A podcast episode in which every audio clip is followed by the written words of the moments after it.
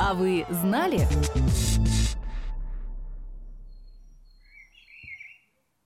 Наверное, многим было грустно наблюдать судьбу чеховского вишневого сада. А из яблоневых сортов мы знаем в основном Антоновку из деревни и Голден из супермаркета. Однако на сегодняшний день все не так печально. В мире есть несколько добровольческих инициатив, которые не просто занимаются экологическим волонтерством, а сохраняют исторически сложившееся биологическое разнообразие плодовых деревьев. Наиболее сердечно к яблокам, грушам и другим плодовым деревьям относятся в Чехии. Там существуют проекты «Забытые сорта» и «Старые сорта». Еще одно название – «Старые и региональные сорта Пардубицкого края», которые всерьез работают над сохранением плодовых садов и старых сортов яблок и груш.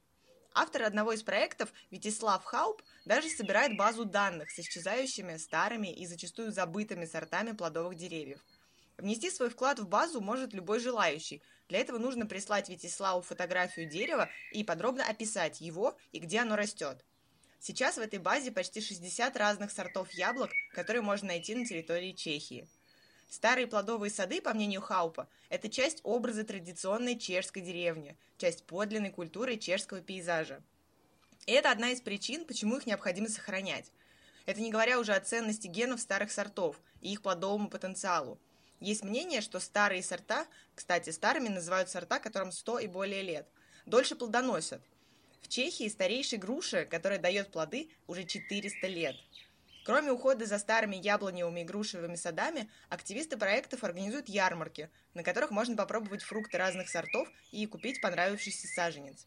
К нему прилагается брошюрка-инструкция, в которой рассказано о том, как правильно сажать и ухаживать за деревом.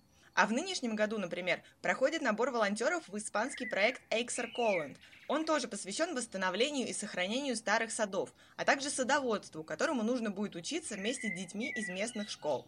В России тоже не забывают яблони и груши. Например, у общественного благотворительного фонда «Природа и дети» есть проект возрождения фруктовых садов.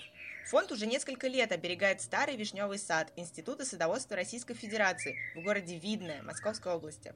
А сам этот сад прилегает к усадьбе Тарычева, памятнику XVIII века регионального значения. Своим проектом и деятельностью волонтеры хотят привлечь внимание к проблемам вырубки старых садов для какой-либо застройки на всей территории России. А еще они высаживают лотосы и грецкие орехи.